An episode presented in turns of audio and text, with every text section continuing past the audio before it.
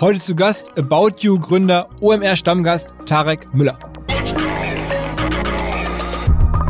Glaube, die Wahrscheinlichkeit, dass es am Ende ein Feature ist, ist höher, als dass es ein Standalone-App ist. So oder so, denke ich, es, es wird relevant. Mindestens in unserer kleinen Digitalbubble. Äh, auch wenn man dann sagen kann, okay, die, die, die Reichweite innerhalb dieser Digitalbubble ist nicht so groß. Ich meine, das ist eine ähnliche Geschichte wie hier mit dem Podcast, ja. Ich weiß nicht, wie viele Hörer hier unsere, unsere Aufnahme hat. Auf der anderen Seite war ich ja zum Beispiel letztes auch auf dem Spiegelcover oder irgendwie auf Porträts oder sowas in der FAZ oder so, die ja mehr Reichweite haben, aber weniger Relevanz. Ne? Insofern glaube ich auch, man darf auch nicht nur den Blick auf Reichweite und Followerzahlen haben, sondern sondern auch die Frage der Qualität der Reichweite und auch die Frage der Intensität, mit der sich Leute mit deinem Content und deinen Geschichten auseinandersetzen. Und da würde ich sagen, da finde ich ja sogar heute schon das Clubhouse für mich, wenn jetzt die Nutzung nicht abnimmt, selbst wenn die Nutzung stabil bliebe, heute schon für mich extrem relevantes Medium ist. Let's go!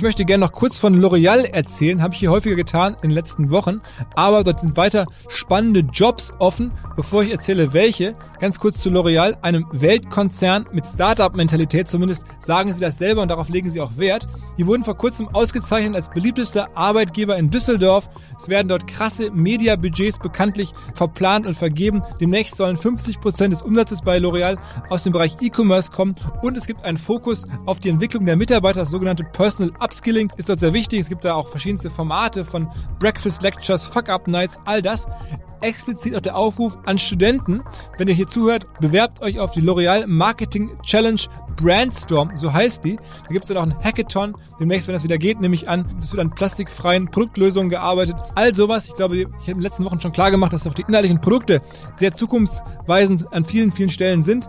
Deswegen einfach mal nachschauen, dort werden gesucht, nämlich Junior Manager im Bereich E-Commerce, natürlich auch Senior Manager, Digital Marketing, Product Management, all das. Alle Infos careers.l'oreal.com.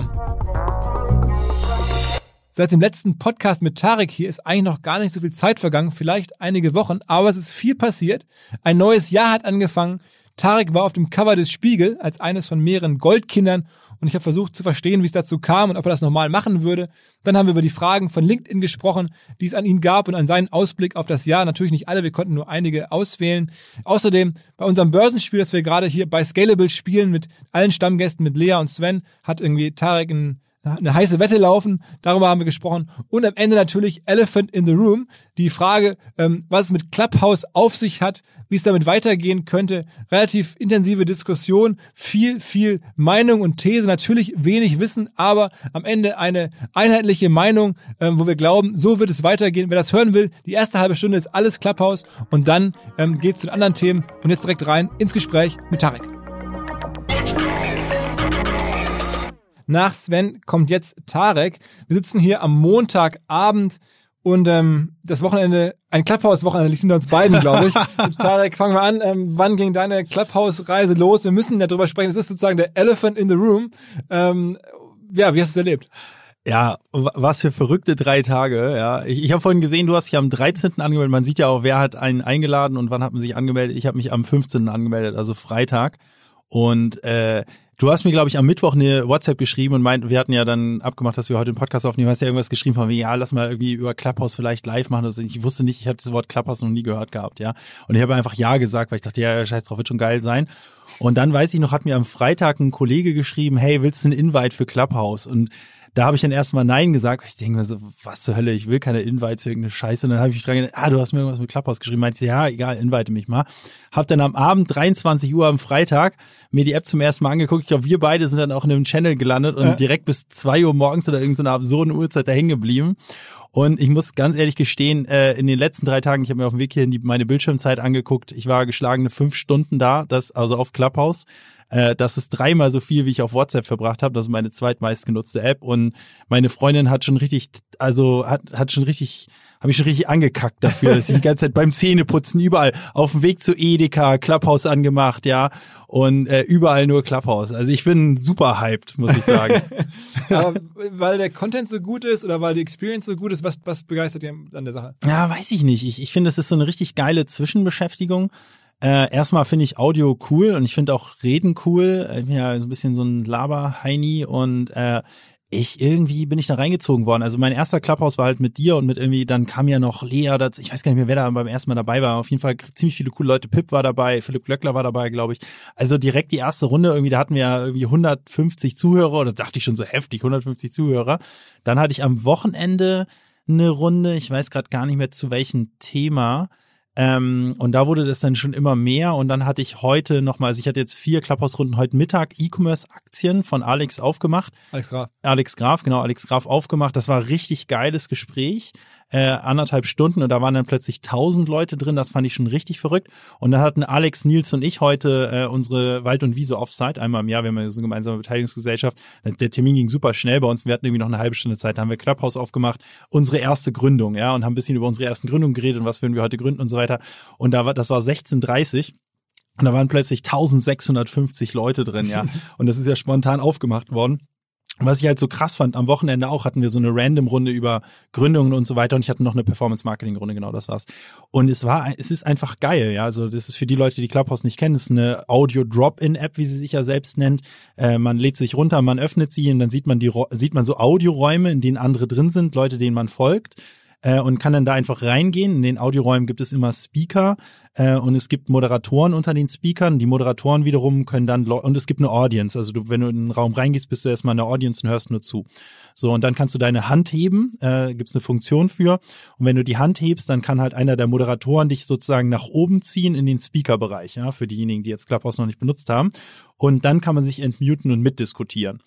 Und ähm, da irgendwie entsteht da eine geile Dynamik, ja. Man, man geht rein, man hört erstmal zu, äh, dann äh, ist da irgendwie ein interessantes Thema, man will irgendwas sagen, dann hebt man die Hand, dann wird man eben vom Moderator, wenn man Glück hat, eben nach oben geholt, dann diskutiert man mit. Und so entsteht irgendwie eine geile Dynamik und es sind auch geile Leute da ähm, und man diskutiert plötzlich über äh, über irgendein Thema mit irgendwie Leuten, die man im Zwar teilweise kennt, über oder über irgendwie digitale Kanäle kennt oder auch irgendwie persönlich kennt oder gar nicht kennt und diskutiert halt über Themen. Genau, ein anderen Clubhouse, wo ich drin war, war von Doro Bär äh, über irgendwie Diversity oder sowas. Ja, und also so wirklich so Themen, die äh, irgendwie ja so allerweltsthemen jetzt im ersten Moment, aber äh, war bin wirklich begeistert, weil das geile Diskussion war, die ich da hatte mit geilen Leuten, das immer eine geile Gesprächsdynamik hatte. Und irgendwie gerät man da in Sog. Und ich glaube, das berichten ja viele Leute, die Clubhouse benutzen, dass das so eine so einen richtigen so, so eine richtige Sucht entwickelt, ja, dass man sich mal für zehn Minuten irgendwie äh, einwählen will. Gestern Abend habe ich um wollte ich um zwei ins Bett gehen, habe meine Zähne geputzt äh, und habe dabei irgendwie mich in, in ein Clubhouse eingewählt und dazugehört. Und im Endeffekt war ich um 3.30 Uhr noch äh, mit diskutieren, ja, und das bin ich nicht der Einzige, der das so passiert ist. Und irgendwie was eine, Prognose? eine Also bleibt das jetzt oder, oder, oder was würdest du erwarten? Meine, was man ja in den USA sieht, ist, dass es bis heute eigentlich eine, eine, eine App ist, wo oder erstaunlicherweise ähm, Investoren, Start-up-Experten, äh, Venture Capital-Geber, solche Menschen da die größten Reichweiten haben. Also das sind dann Ja. teilweise Menschen, die da 400, 500, 500.000 ähm, äh, Follower haben. Ich weiß gar nicht, wie das jetzt da genau heißt, aber irgendwie Abos, die ihm dann folgen, Follower. Ja. Ähm, und sozusagen die normalen Stars der Welt, also wo man sagt, das sind irgendwie Künstler, Sportler, Schauspieler, Musiker, die finden da gar nicht so statt. Also es ist so eine, so eine sehr spezielle Welt, aus der du ja oder wir beide auch auf eine Art kommen. Ähm, aber ist das sozusagen dann trotzdem massentauglich? Also in den USA sieht man ja eigentlich, dass das nicht so richtig ist, weil das irgendwie Ja, bin mir nicht ganz sicher, ob das nicht ein Bubble-Eindruck ist von dir. Man kann ja, wenn man sich anmeldet bei Clubhouse, kann man Präferenzen angeben. Wahrscheinlich hast du halt Entrepreneurship, Digital, VC und so weiter. ich habe auch Präferenz bewusst angegeben. Sport und Musik und solche Sachen Ja? geguckt, aber da war dann halt nicht so viel. Also ich habe ein bisschen rumgescrollt, ich habe viel so Wellbeing-Zeug gesehen in Amerika, aber ähm, es hat zum Beispiel gestern im Clubhouse jemand erzählt, da war in irgendeinem so anderen Ding drin und dann kam da auf einmal Paris Hilton rein und so ein paar Musiker und Stars sind schon angemeldet und in Deutschland sieht man zumindest auch, ich war vorhin in einem, in einem Clubhouse, da kam dann André Schürle rein, da war ich sogar Moderator, habe ich noch oben geholt, äh, Joko ist da am Start, Lena, ähm, viele so viele so dieser klassischen Instagram-Influencer. Äh, insofern, also ich bin mir noch nicht ganz sicher, in welche thematische Richtung das geht. Was auf jeden Fall richtig ist, würde ich sagen, aktuell ist also zumindest in meiner Wahrnehmung, mag aber auch ein Bubble-Eindruck sein jetzt, meiner Wahrnehmung ist tatsächlich viel so Digital-Business und so weiter. Ich habe so ein bisschen das Gefühl, das ist Twitter in modern. Also so Twitter ist ja auch eigentlich so eine Art, ja, ist ja schon so ein bisschen so eine digital White Man Bubble Phänomen, würde ich sagen. Also die meisten so in Anführungsstrichen normalen Menschen äh, sind ja nicht auf Twitter oder viele sind zumindest nicht auf Twitter. Und das ist auf jeden Fall, also aus meiner Sicht ist die Audience Twitter ähnlich, zumindest in Deutschland gerade. Ähm, bin mir nicht ganz sicher, in welche Richtung das geht. Also meine Freundin hat sich jetzt auch, nachdem sie entgenervt war von mir zwei Tage, hat sie sich, habe ich sie eben invite, ich habe sie direkt am Freitag invited, aber hatte da erstmal keinen Bock drauf, hat sich eben heute auch angemeldet und hat da auch ein paar coole Themen gefunden, die jetzt nicht irgendwie so digital Bubble Krimskrams war, fand sie aber auch interessant, auch die Digitalsachen. Insofern mal schauen, ob das jetzt so eine Art Massenphänomen wird la Instagram, wo, wo, wo so circa jeder ist und wo auch viele so Lifestyle-Themen äh, diskutiert werden. Ich kann mir das schon vorstellen, allerdings glaube ich nicht, dass es jetzt so Lifestyle-lastig wird, wie das jetzt auf Instagram ist. Insofern, ich glaube, es ist so, es werden schon eher so ein bisschen akademische Themen sein, vielleicht ein bisschen spirituelle Themen, das ganze Wellbeing, Health-Thema, Nutrition und so weiter. So mein Eindruck ist auch schon relativ präsent. Sport ist da aus meiner Sicht relativ präsent. Also so in Amerika habe ich gesehen, viele diskutieren über irgendwelche Footballspiele oder sowas. Äh, und natürlich irgendwie diese ganze Digitalszene, VC, Gründertum, Online-Marketing, äh, das alles, was man eben so auf Twitter also sieht. Aber mir kam es ein bisschen vor wie so ein ähm, Audio-LinkedIn-Feed, wo dann auch irgendwie Leute Kommentare abgeben und das äh, auch ehrlicherweise so, LinkedIn erlebe ich auch als, als, als Plattform, wo sehr viele Leute natürlich so gerade jetzt so, so ihre eigenen Themen setzen und sozusagen ihre Claims abstecken. Und das mache ich ja selber auch. Das ist ja irgendwie, guckt man da drauf und fragt sich, okay, was muss ich da jetzt mal posten, was nicht, wie muss ich da auftreten ähm, in unserer Welt? Und ich fand, das habe ich da auch sehr stark so gespürt, dass da jetzt irgendwie ähm, innerhalb von wenigen Stunden so viele Räume aufgingen, wo ich das Gefühl hatte, okay, das ist mehr auch so ein bisschen Promo-Zeug. Also irgendwer versucht irgendwas zu promoten schon. Ja, also ich weiß nicht, vielleicht war er auch in den, in falschen Räumen, aber also die Audience ist LinkedIn-Style, finde ich. Die Themen sind möglicherweise auch, ja, sind businessnah oft, ähm, zumindest mein Eindruck, wobei es eben auch diese ganzen Lifestyle-Themen gibt schon.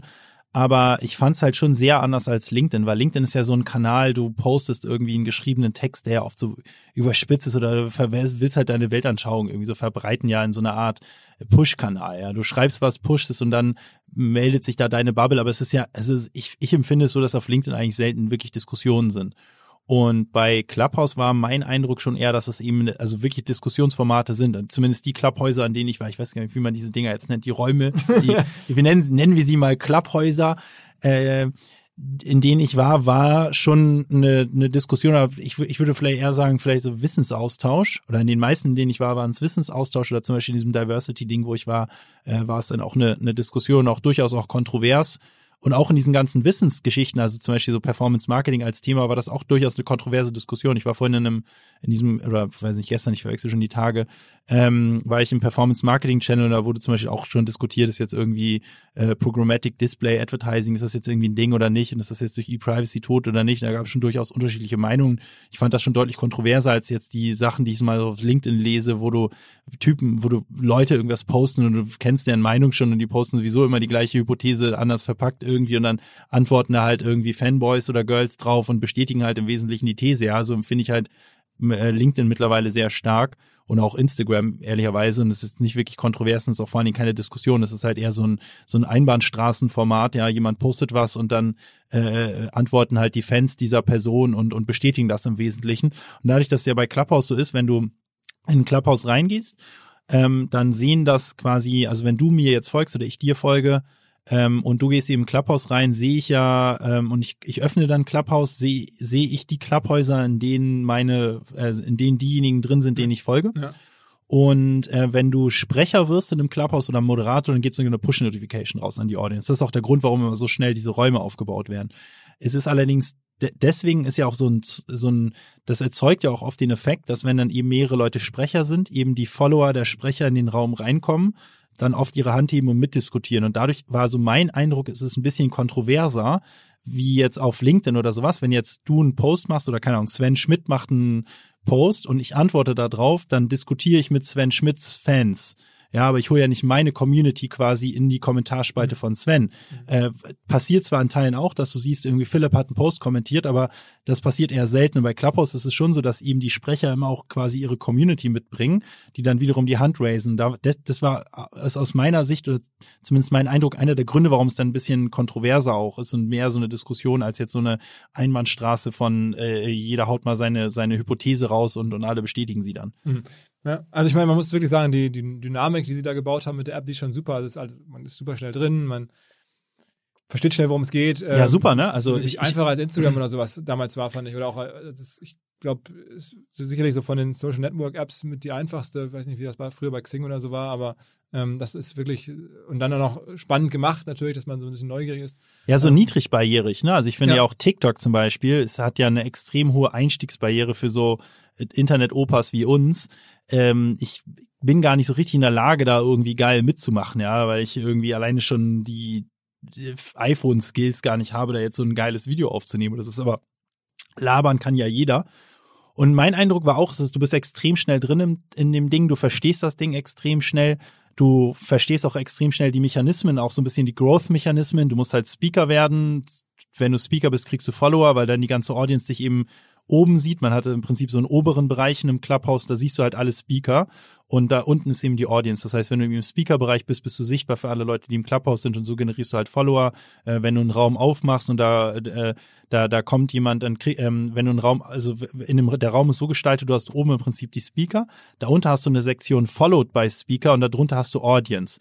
Also und und auch in diesem Followed by Speaker ist ganz interessant, wenn du halt einen Raum aufmachst, ähm, kriegst du einerseits so eine kleine Notification in der App, wenn jemand den Raum joint, dem du folgst. Und du kannst bei dem Followed by Speaker eben sehen, wer sind die Leute, die in der Audience sind, äh, denen aber mindestens einer der Speaker folgt. So, und wenn man jetzt Moderator ist, muss man da, ist zumindest mein Eindruck jetzt quasi als äh, Clubhouse Growth Hacking, ja, äh, musst du ein Auge drauf haben äh, in diesem Bereich Followed by Speaker und du musst schauen, ob da quasi Multiplikatoren reinkommen.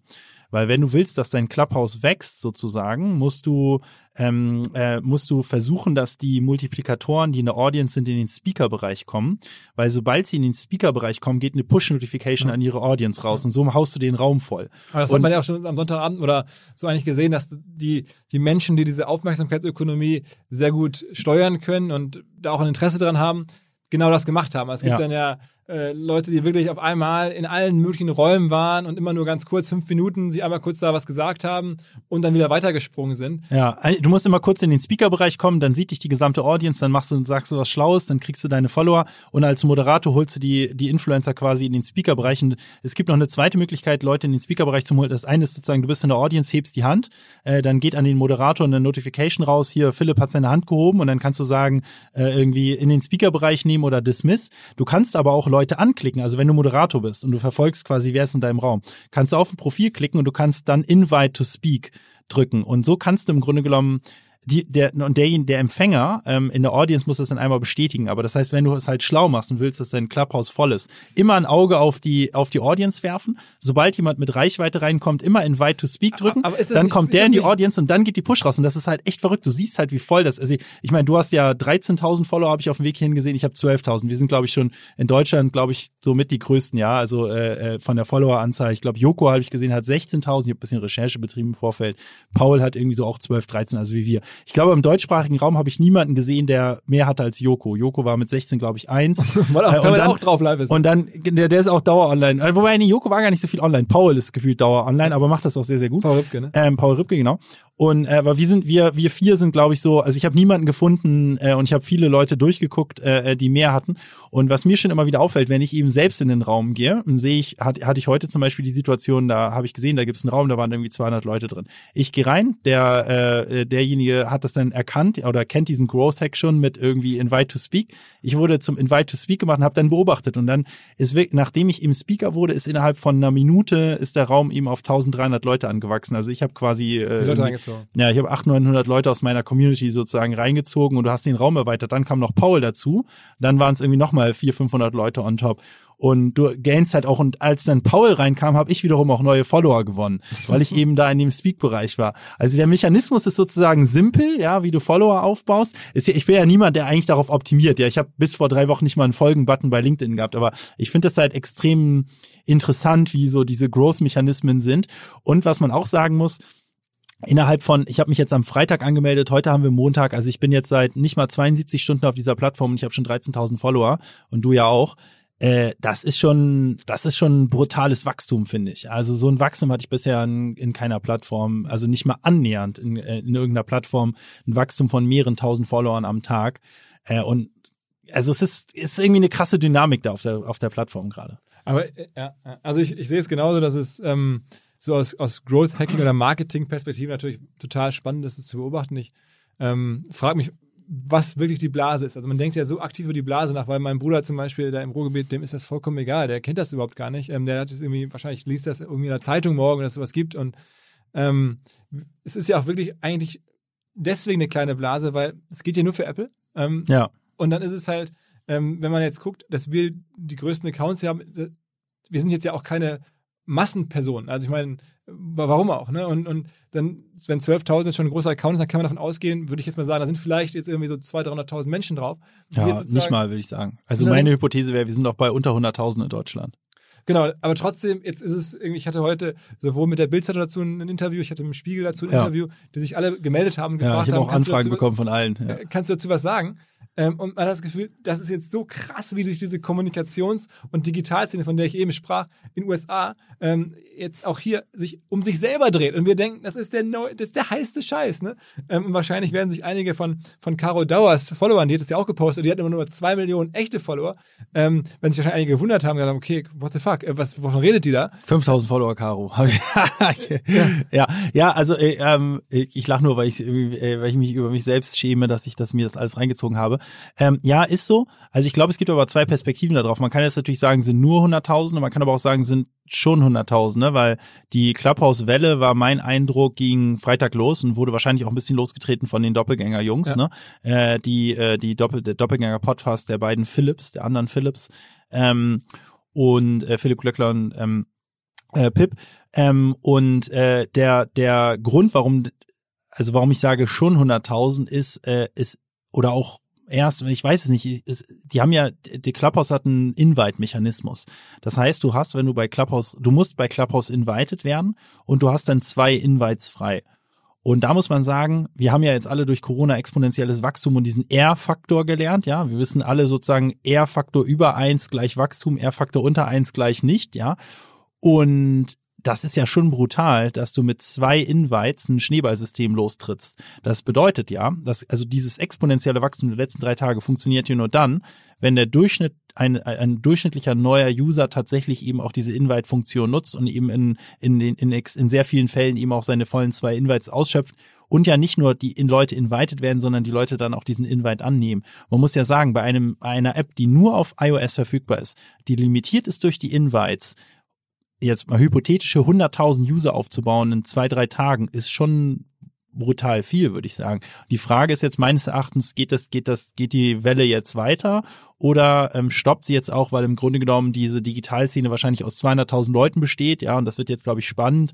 Äh, ne- hört das jetzt auf äh, bei der am Ende der Digitalszene oder ich sag mal der LinkedIn-Community? Ich würde mal schätzen, LinkedIn hat jetzt ein paar Millionen User, aber so wo wo hört's auf? Hört's bei der Digitalszene auf? Dann ist meines Erachtens so 200.000, 300.000 Menschen, die in dieser im digitalen Bereich arbeiten. Hört es bei der LinkedIn-Community auf? Dann hat's wahrscheinlich sein Limit irgendwie bei zwei, Millionen aktive LinkedIn-Nutzer, würde ich jetzt mal vermuten. Ich habe keine echten Zahlen. Oder wird es eben ein Instagram und wir reden da über 20, 30 Millionen aktive User. Und das wird jetzt, glaube ich, spannend, irgendwie, welchen, wo, wo ist das, wo ist die Grenze am Ende erreicht? ich halt sagen, wo wo nimmt auch dieser R-Faktor dann am Ende ab und man stoppt dieses exponentielle Wachstum? Ne? Und da wäre meine These, das ist ähm, das Wachstum an diesem Wochenende war ja auch nur wegen Drittplattform möglich. Also nur weil alle das bei LinkedIn oder bei Instagram Ja. gesehen haben, war es halt möglich, ähm, sozusagen sich da zu schreiben und da dann irgendwie Invites auszutauschen und sowas. Es ging ja nur über Drittmedien sozusagen, um da reinzukommen.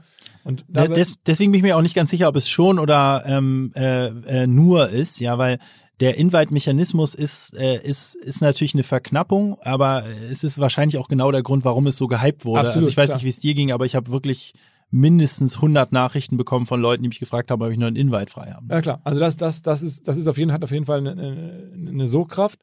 Aber ich glaube, die ist jetzt bald vorbei, weil dann die da wirklich das Gefühl haben, sie verpassen was, die sind dann ähm, ähm, auch drin und dann nimmt es einfach ab. Dann sind halt einfach Leute, die das jetzt, die nicht so in diesem Hype leben, die auch nicht erreichbar sind von diesen Plattformen unbedingt. Ähm, und wenn ich dann wieder das Beispiel USA mir ranziehe, dann habe ich das Gefühl, dann nimmt es ab. Und wenn man mal guckt, was es ja eigentlich macht, so dieses Audio ersetzen, was jetzt auch Podcast ja versucht auf eine andere Art, ähm, wie welche Audiences da jetzt erreichbar sind und was dafür getan wird. Dass ja auch wirklich Regionalzeitungen versuchen, Podcasts zu machen, dass große Virologen, also Themen, die wirklich alle interessieren, Podcasts machen und damit ja auch Leute in das Medium Podcast reinzwingen auf eine ganz andere Mechanik. und wo trotzdem am Ende, jetzt mal bescheiden gesprochen, das Medium Podcast auf die Gesamtbevölkerung bezogen erst steht. Ne? Also dann, dann würde ich sagen, okay, erwarte ich da eigentlich auch eine, eine Sättigung ab einem gewissen ähm, äh, Erschöpfung unserer, unserer Kommunikations-, Medien- und Digitalmacherblase, wäre mein Gefühl. Und ich bin mir auch nicht sicher, was darüber hinaus jetzt sozusagen so gut diskutabel ist. Also welche Inhalte da jetzt so funktionieren können. Also jetzt so Sportevents sozusagen live zu verfolgen. Das gibt's ja, die, Experimente gibt's ja auch bei Twitter. Seit, seit, seit Jahrzehnten fast schon versucht Twitter irgendwie zu einem Länderspiel oder zu großen Sportereignissen da irgendwas, so eine Art Livestreaming parallel zu machen. Und das klappt ja auch auf eine, so ein bisschen, ne? dass dann irgendwie ein NFL-Spiel ist und dann lassen sie ja sogar die Tweets immer ins Fernsehen kommen, diskutieren die in den Pausen und so. Aber trotzdem hat es das jetzt Twitter nie in die Breite gezogen, obwohl das ja dann auch wirklich andere Menschen sehen. Und da würde ich auch glauben, dass ich sehe nicht dass halt so viele Menschen das dann machen. Und man muss sich auch mal klar machen, auch die, die spannende Zahl, ich habe sie nicht recherchiert leider, wie viele Menschen in Deutschland überhaupt Apple-Zugang haben. Das ist ja total ein Elitenmedium, nicht nur aufgrund der, der, der, der inhaltlichen Situation, sondern auch auf der wirtschaftlichen Situation. Das ist ja auch das, was ich immer so im Marketing beobachte, dass viele, die Marketing machen, vergessen, ähm, an die Breite zu denken und so ein bisschen von sich aus denken und sagen, okay, wenn ich das jetzt cool finde, dann müssen das ja auch andere cool finden, das Produkt kaufen. Aber es ist ja meistens gar nicht so, sondern es ist halt du musst ja Millionen erreichen, die ganz andere Haushaltseinkommen haben, die ganz andere Lebenssituationen haben. Und dazu gehört halt auch, dass ganz viele Menschen außerhalb unserer Blase halt einfach kein Apple haben. Ähm, und deswegen glaube ich, dass da so eine, mal gucken, das kann sich auch aufmachen, es kann ja auch demnächst auf Android verfügbar sein.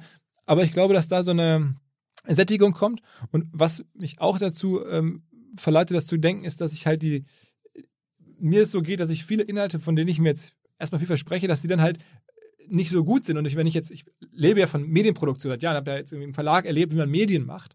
Ähm, und das eigentlich am Ende gewinnt guter Content. Und guter Content muss auf meine, aus meiner Sicht auf eine Art vorbereitet werden. Das ist halt ganz selten, dass du dich einfach hinstellst und erzählst was und es ist wirklich gut. Und ich glaube, dass das jetzt natürlich da funktioniert für ein paar Tage, wo halt alle das, wofür sie auch stehen, was sie auch können, ähm, anderen mitgeben können, dann ist es ein Mehrwert. So wenn jetzt auf einmal Florian Heinemann, der kennt sich ja mit VC mega aus oder, oder du mit, mit E-Commerce oder so. Aber das ist ja dann noch einmal da, dann hast du das gemacht. Aber danach muss man halt Inhalte vorbereiten, Filme produzieren, Bücher schreiben, Podcasts sich ausdenken, ähm, Storylines dazu schreiben und so.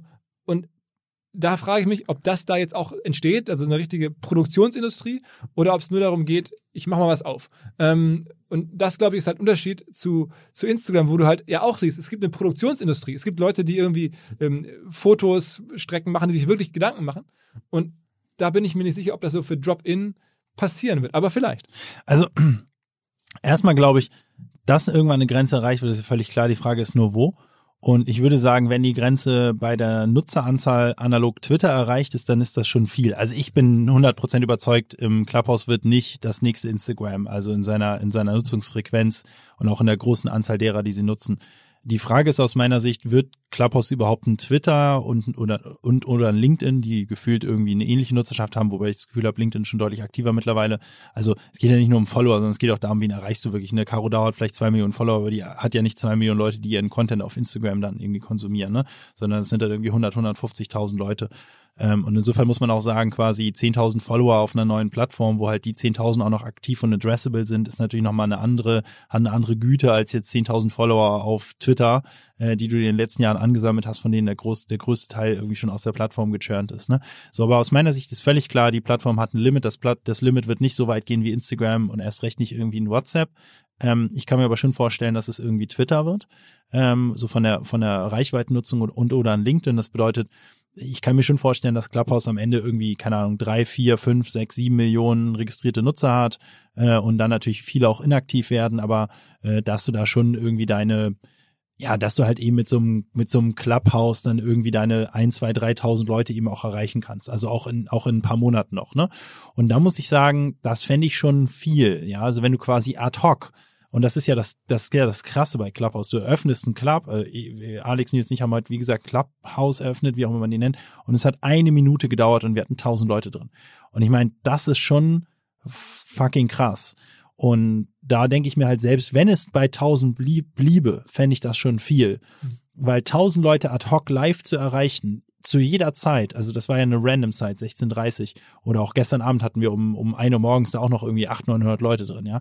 Also das ist ja schon eine krasse, eine krasse Reichweitenpower, die du da ähm, die du da hast. Das ist natürlich eine andere Reichweite, weil du erreichst natürlich in Summe mehr über einen Podcast. Ich erreiche auch viel mehr auf Instagram. Äh, da erreiche ich mit dann so einem Post über 24 Stunden halt irgendwie, weiß ich nicht, 15, 20.000 Leute oder sowas, ne, auf Instagram. Aber ich finde, es ist halt eine andere, es hat eine Gü andere Güte, diese Reichweite, dadurch, dass es live in the moment ist. Ähm, und ich glaube, das wird schon noch mehr. Ich kann mir jetzt aber nicht vorstellen, dass jetzt in einem Jahr oder so ich ein Clubhouse eröffne und da 100.000 Leute erreiche. Glaube ich nicht. Ich glaube, es wird aber mehr als jetzt diese 1.500, die wir heute erlebt haben. Aber wahrscheinlich wird sich irgendwo so bei 5.000 als Maximum einpendeln, wäre jetzt meine Hypothese. Was ich immer noch sehr, sehr viel fände.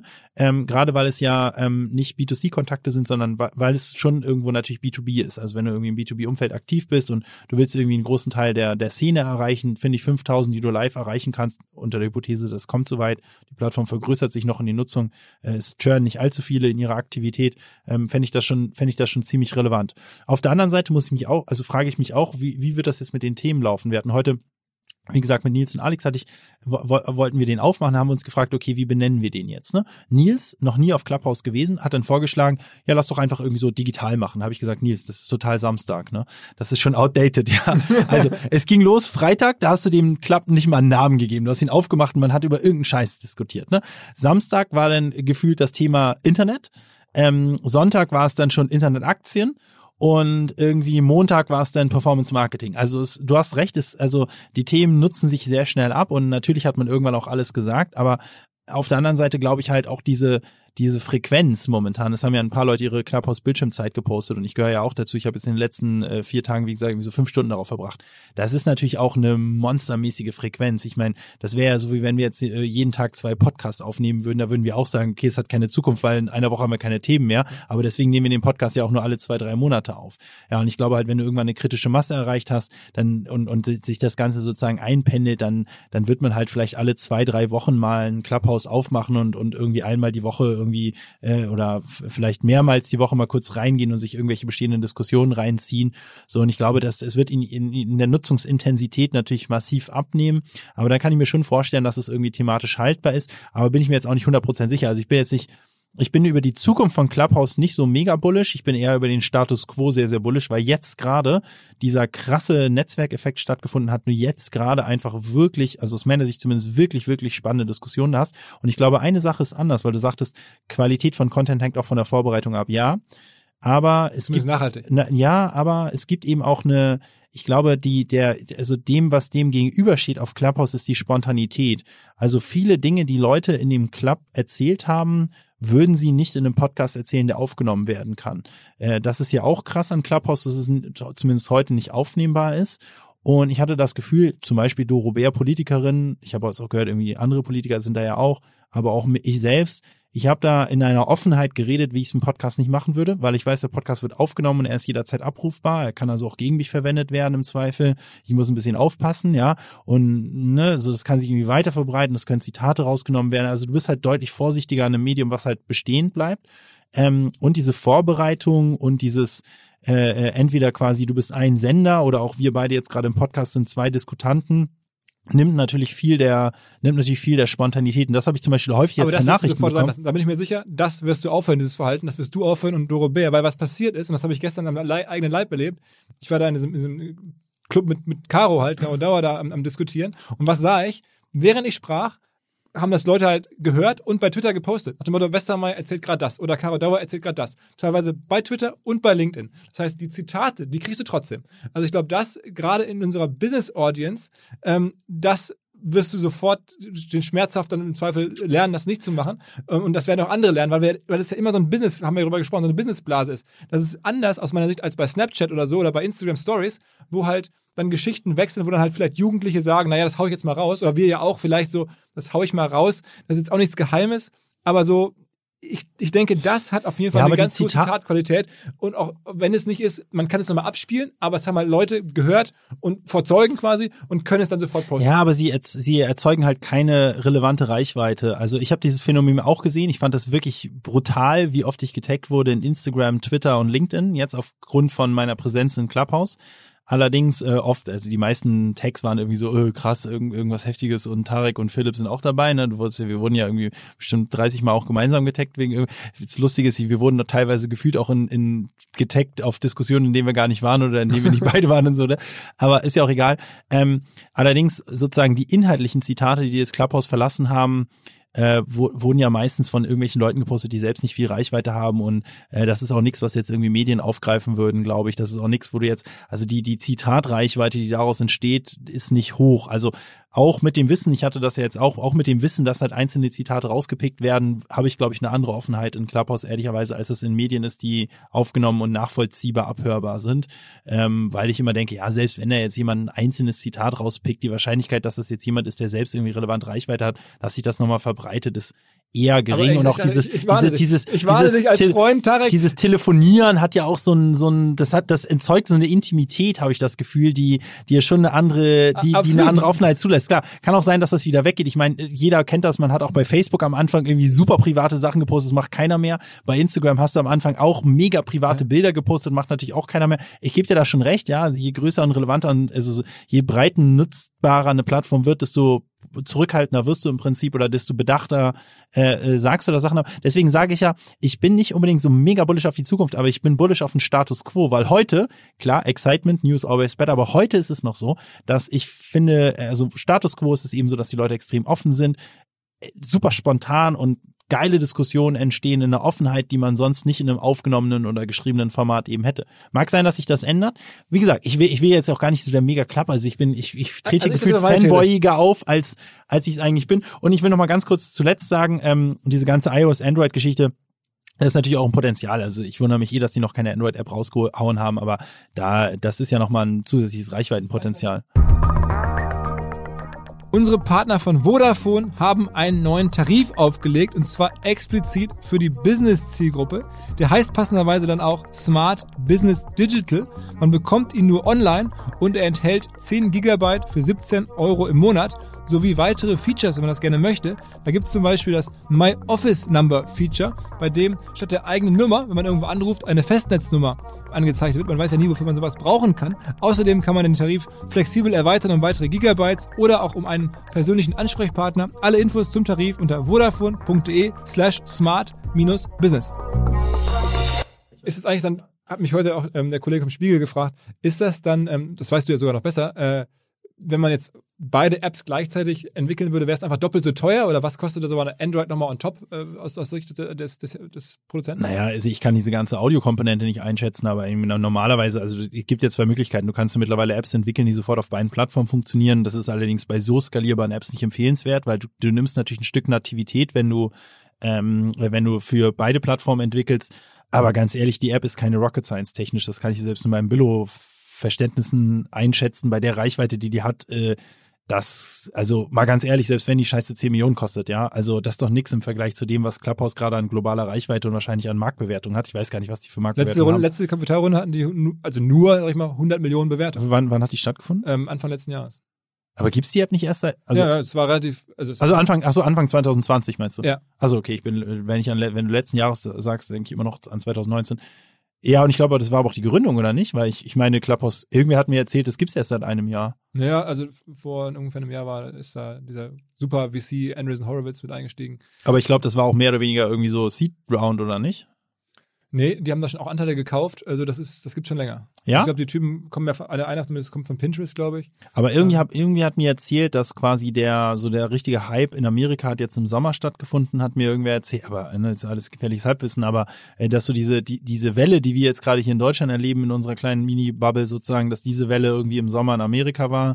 Und deswegen würde ich mal sagen, wenn jetzt die Finanzierungsrunde im Prinzip nach diesen Hypewellen stattgefunden hat, ist die Bewertung wahrscheinlich äh, weit entfernt Aber von dem, wo sie heute ist. Aber diese globale Reichweite, ich sag mal, die, die, also ganz ehrlich, selbst wenn es 100 Millionen sind, ja, ist ja, äh, und du kannst deine Reichweite irgendwie verdoppeln, dann muss man sagen, 10 Millionen für eine Android-Version auszugeben, das kann jetzt nicht der Sch Absolut. Also ich glaube, Geld ist nicht der Schmerzpunkt, das will ich damit Absolut. Nein, sagen. in der, ja. in der heutigen Technologiewirtschaft sozusagen ja, ja sowieso nicht. Aber auch da muss man wirklich sagen, wenn man das richtig nachvollziehen kann, waren ja auch schon viele große US-Stars, genau wie da drauf. Also Oprah Winfrey und Kardashians hatten die da irgendwie alle, alle eingeladen oder waren da auch aus Neugier oder wurden da eingekauft, wie auch immer. Und ähm, trotzdem, alle meine US-Freunde, mit denen ich so in den letzten Tagen getextet habe, hatten das nicht richtig gehört oder kaum wahrgenommen. Also das ist hier auch unser äh, Kollege Christian Bützer da im Silicon Valley direkt vor Ort. Also der wirklich auch ein Tech-Nerd, das hier den Podcast macht, ähm, aus dem Silicon Valley sozusagen für OMR. Und der, der ist wirklich Nerd. Der, der war für den jetzt irgendwie nicht relevant. Hat es mal wahrgenommen und wieder weg. Deswegen, also vielleicht ist es ja auch so ein deutsches Phänomen, was jetzt gerade aufgrund der besonderen deutschen Genese, ich würde mal sagen, die wundern sich da ja alle im Silicon Valley gerade, weil jetzt am Wochenende hier die, die Server ausschlagen, während eben alle in Frankreich oder keine Ahnung, Polen wahrscheinlich alle so, ja, whatever. Ähm, und ich glaube, das ist, halt, wir mal, ein deutsches Phänomen jetzt auf eine Art.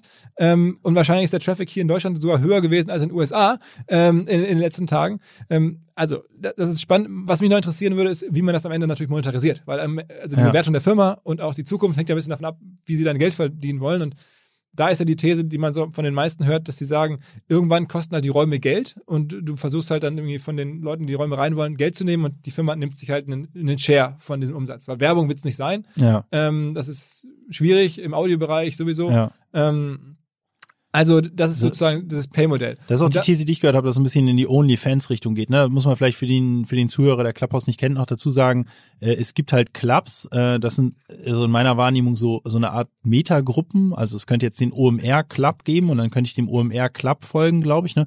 und krieg dann eine Notification, wenn unter dem OMR-Club äh, äh, irgendwie einen, einen, einen, einen Clubhouse-Raum äh, live geht, ne?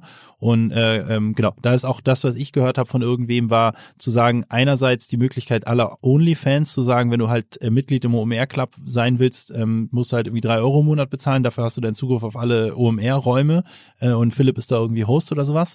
Äh, das ist ja so ein bisschen das Onlyfans-Konzept. Das zweite, äh, was ich mir vorstellen könnte, ist natürlich, dass du im Grunde genommen Brands, äh, die Clubräume, die Clubs verkaufst, ja, also dass man dann sagt, okay, about you du willst halt hier irgendwie deinen eigenen Club aufmachen, äh, äh Privatpersonen können es umsonst machen und Unternehmen müssen halt irgendwie bezahlen dafür, dass sie sich da einen Club aufmachen dürfen. Dafür dürfen dann die Follower der Brand aber kostenlos dem Club beitreten. Ne? Das kann ich mir beides vorstellen. Da würde ich halt sagen, beides eine total beschissene Monetarisierung. Also ja. ähm, es gibt ja Gründe dafür, dass Paid Content so wahnsinnig schwierig ist, weil einfach Leute keinen Bock haben äh, zu bezahlen ähm, und weil es auch irgendwie so schwierig ist. Und es, es gibt ja auch kaum Beispiele für jetzt wirklich krasse Firmen jetzt abseits von Netflix, wo wirklich ein richtig, richtig tiefer Content drauf ist oder Disney natürlich, ähm, wo halt so Paid Content wirklich große Firmen erzeugen kann. Ähm, und dann könnte es so sein, dass es ein bisschen so wird wie Twitter oder, oder Snap, die das ja auch alle über Werbung versuchen ähm, und dann so spezielle, kuratierte, weiß ich nicht, ähm, Geschichten für Firmen da jeweils anbieten. Aber es ist echt ein weiter Weg, in diesem Werbemarkt dann anzutreten gegen, gegen Google und Facebook und die echt ein effizientes Modell haben. Ähm, also ich, Werbung ich halte wird schwierig und auch kuratierte Räume wird schwierig und Paid klar, OnlyFans ist jetzt auch da und es gibt dann Patreon und es gibt ja auch verschiedenste andere, die so, so, so Abo-Lösungen jetzt gerade machen oder wo die jetzt so entstehen. Ähm, Substack und so, das ist schon so ein bisschen das Momentum der Stunde, das könnten die schon machen. Aber ich glaube einfach, bis da dann Umsätze entstehen, wo deren Anteil, den sie dann bekommen, vielleicht dann 20, 30 Prozent oder sowas, relevant ist, das ist echt ein super weiter Weg. Deswegen, ich finde das schon als Investor, so als Hype mega spannend. Aber wenn ich jetzt überlege, so als Familienunternehmer, ich wollte damit jetzt Geld verdienen ähm, und die Firma nicht verkaufen, sondern Cash machen, dann denke ich mir, wow, das wird echt schwierig. Ja, das wird, glaube ich, sehr, sehr schwierig, weil ich glaube, die Zahlungsbereitschaft für den OMR Club oder für den Philipp Westermeier Club oder den Tarek Müller Club ist sehr gering.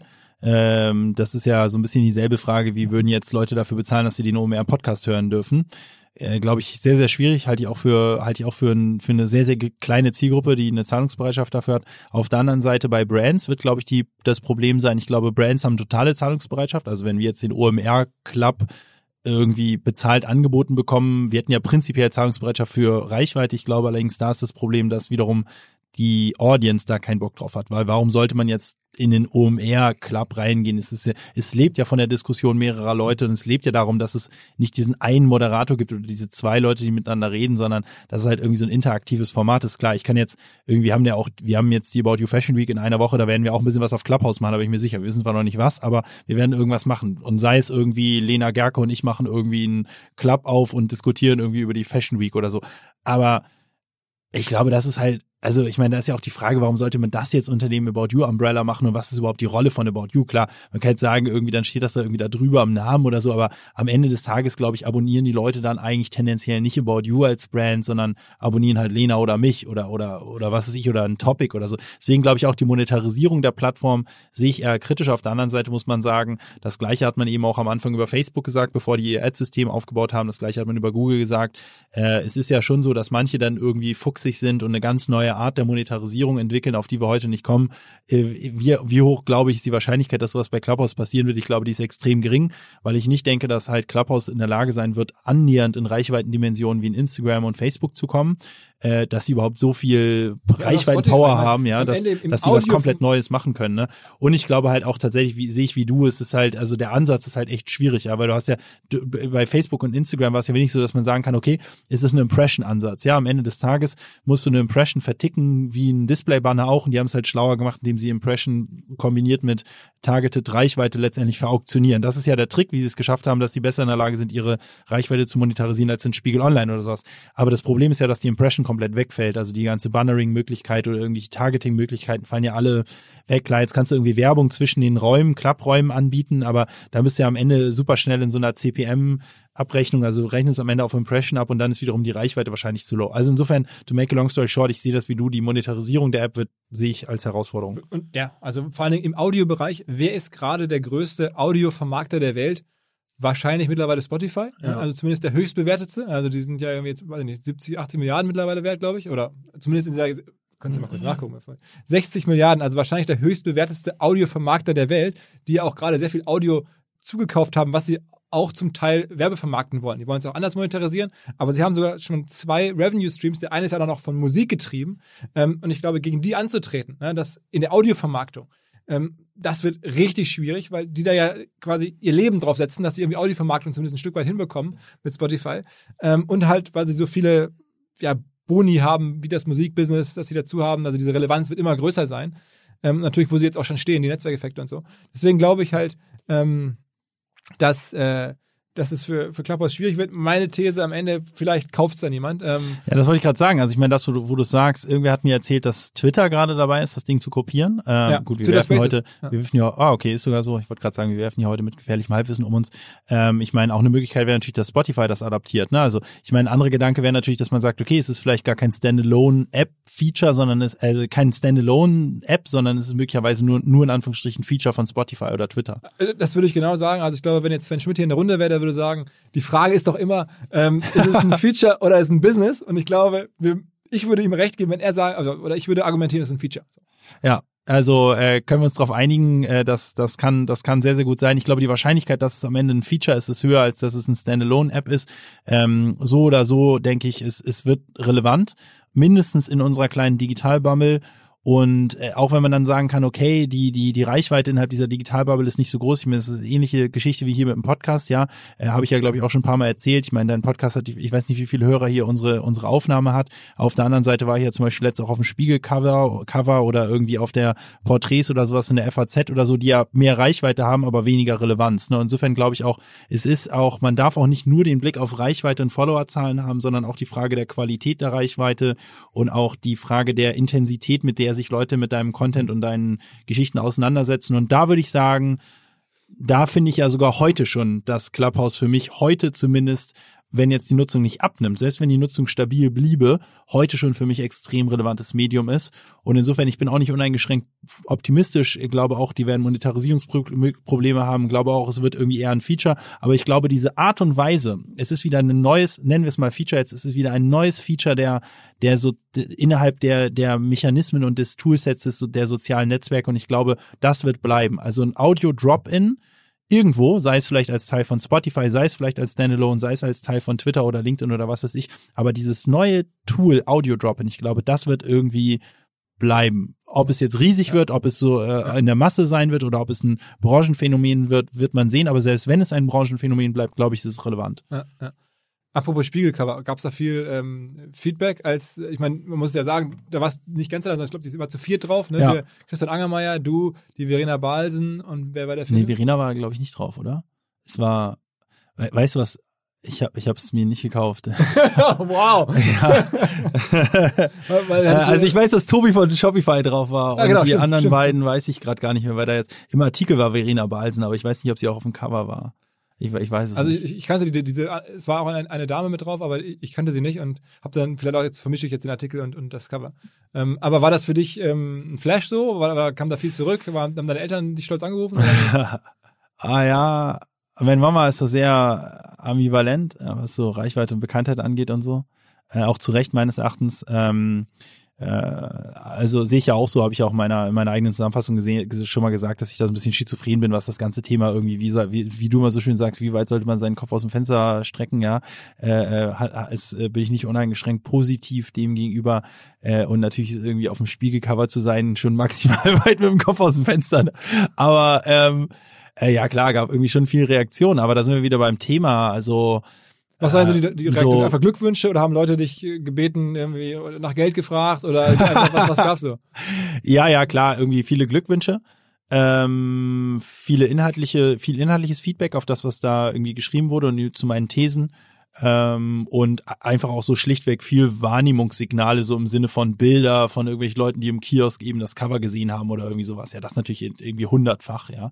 Ähm, aber das meine ich auch so mit der die Qualität der, der Auseinandersetzung mit dem, was du sagst die ist selbst in einem random Stammgast-Podcast bei der OMR höher als im Spiegelcover. Also die Anzahl der Feedbacks auf die Inhalte, die war überschaubar. Ich habe dann, ich habe zum ersten Mal, glaube ich, irgendwie wirklich mal Inhalte irgendwie auch auf Instagram gepostet. Also ich habe den Spiegelartikel am Ende auf Instagram gepostet. Da habe ich natürlich extrem viel, also extrem viel Feedback bekommen auf das, was da drin stand. Das habe ich aber erst am Donnerstag gemacht und der Spiegel kommt am Freitag raus. Und ich habe es am Ende gemacht, weil mir, mir viele Leute gesagt haben, mach das mal, ja und und irgendwie poste das mal. Aber ich hatte dann ja diese Spanne von Freitag bis Donnerstag irgendwie. Das sind ja immerhin dann irgendwie mehrere Tage, äh, wo ich es nicht selbst proaktiv über meine Kanäle eben gepostet habe. Und da muss man sagen, da ist die, da ist das Feedback überschaubar. Ähm, weil das aber natürlich auch viele Leute wahrnehmen, die jetzt nicht per se einen danach anhauen. Also zum Beispiel viele Politiker äh, lesen das. Also ich bin jetzt nicht zum ersten Mal im Spiegel gewesen. Ich hatte schon äh, mehrmals irgendwie Spiegel-Interviews gegeben, war auch schon in Spiegel Print mal. Gerade jetzt irgendwie zur Mitte des Jahres hatte ich da mal so ein zweiseitiges Interview ähm, und habe danach auch irgendwie, wenn ich, also ich rede ja ab und an auch mal mit Spitzenpolitikern und so weiter und die lesen das dann zum Beispiel alle. Also du, es, es ist schon so, dass viele Leute das lesen und wahrnehmen, aber es ist nicht so viel, es ist nicht so, dass du wirklich viel Feedback bekommst, was wahrscheinlich auch irgendwie so ein bisschen so ein Digital-Bubble-Phänomen ist, dass die Leute irgendwie ihre Meinung mitteilen darüber, was du halt selbst von dir gegeben Aber hast du hast. es dir ja. aber gut überlegt vorher? Also als du, als du angesprochen wurdest, Mensch, wir machen hier so eine große Geschichte, hast du da abgewogen und gesagt, oder war das für dich klar, das mache ich? Mm, Nee, überhaupt nicht klar. Also ich sage sehr viel ab. Ich sage auch sehr, sehr viel vom Spiegel ab. Ich mache das auch beim Spiegel tatsächlich oft abhängig von dem Journalisten, der mich anhaut. Ähm, der Journalist, der mich da angehaut hat, anhaut, Markus Brock, den finde ich halt wirklich sehr, sehr cool.